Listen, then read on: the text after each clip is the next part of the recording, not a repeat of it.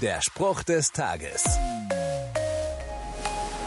Solltet ihr auch schon mal ein Geheimnis für euch behalten? Ich glaube, es gibt kaum etwas, was schwieriger für Menschen ist. Wenn ich was weiß und andere nicht, dann muss ich das einfach weiter erzählen. Negativ gesehen führt das zu Tratsch und zu Gerüchten, wenn nicht sogar zu Schlimmerem. Doch es gibt auch eine positive Variante. Und davon berichtet Markus in seinem Evangelium. Jesus heilt einen kranken Mann. Er soll aber niemandem davon erzählen. Und dann steht da, doch der Mann ging davon und erzählte überall, wie er geheilt worden war. So schreibt Markus. Wenn Gott etwas Wunderbares an mir tut, dann kann ich nicht davon schweigen.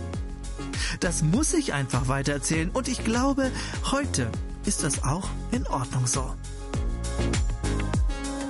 Der Spruch des Tages steht in der Bibel. Bibellesen auf bibleserver.com.